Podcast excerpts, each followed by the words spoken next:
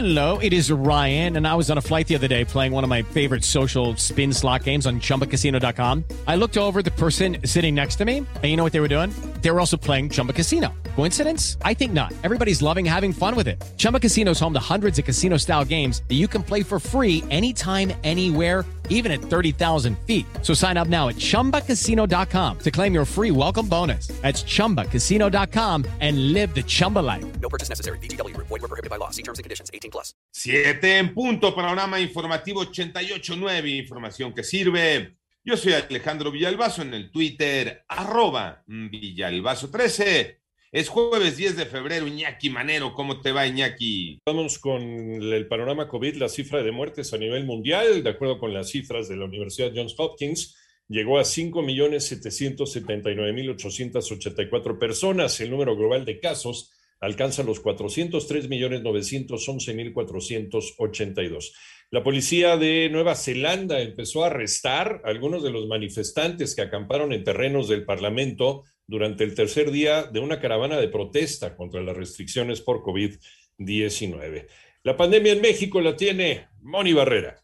La Secretaría de Salud informó que se notificaron 24.898 nuevos contagios en un día. Así México alcanza 5.192.008 casos confirmados de COVID. También se reportaron 743 decesos en un día y así el número de fallecimientos se elevó a 310.627. En cuanto a la situación actual de la epidemia, se identificaron 127.421 casos activos estimados que equivalen a 2.3% del total registrado desde el inicio de la pandemia. En tanto, se disminución de 43% en el número de casos estimados con respecto a la semana anterior. En 889 Noticias, Mónica Barrera.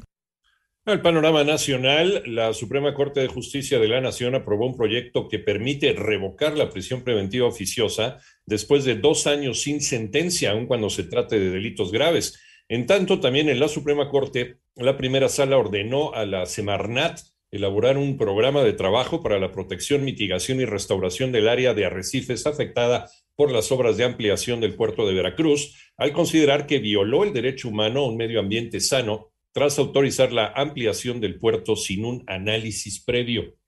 Por otra parte, la Fiscalía de Jalisco informa que ya son tres las personas detenidas por la desaparición y asesinato del adolescente Eduardo Salomón, ocurrida en el municipio de Tlajomulco el pasado fin de semana. Durante el año pasado se registraron más de 5.000 crímenes de extrema violencia en México. Manolo Hernández. Como parte del estudio Galería del Horror, atrocidades y eventos de alto impacto registradas en medios, Causa en Común reveló que durante 2021 se cometieron en el país al menos 533 crímenes de extrema violencia que pueden ser clasificados como atrocidades, es decir, actos donde se usa la fuerza física para causar muerte, laceración o maltrato extremo. Fueron documentados al menos 1.151 casos de tortura, 837 casos de mutilación, descuartizamiento y destrucción de cadáveres, 556 fosas clandestinas, 529 masacres, 490 asesinatos asesinatos de mujeres con crueldad extrema y 373 asesinatos de niñas, niños y adolescentes. Escuchemos a María Elena Morera, presidenta de dicho organismo. Se trata de violencia criminal, por supuesto, pero también de violencia familiar, de violencia comunitaria y de violencia social. Los estados con mayor número de atrocidades son Guanajuato, Jalisco y Michoacán. En 88.9 Noticias, Manuel Hernández. Vámonos al panorama internacional. Reino Unido está dispuesto a desplegar mil soldados más en caso de una crisis humanitaria relacionada con las tensiones en Ucrania. Esto lo anunció el primer ministro británico Boris Johnson. En tanto, Janine Áñez, Áñez, expresidenta interina de Bolivia, se declaró ayer miércoles en huelga de hambre contra su detención a un día del juicio por su supuesta participación en un golpe de Estado. La derechista de 54 años será juzgada a partir de hoy jueves junto a ocho exmilitares. Y un nuevo atentado con un motocarro bomba contra un batallón del ejército en el departamento del Meta, en el centro de Colombia, dejó ayer dos personas muertas, un civil y un militar, y cinco personas más heridas. Esto informaron las autoridades.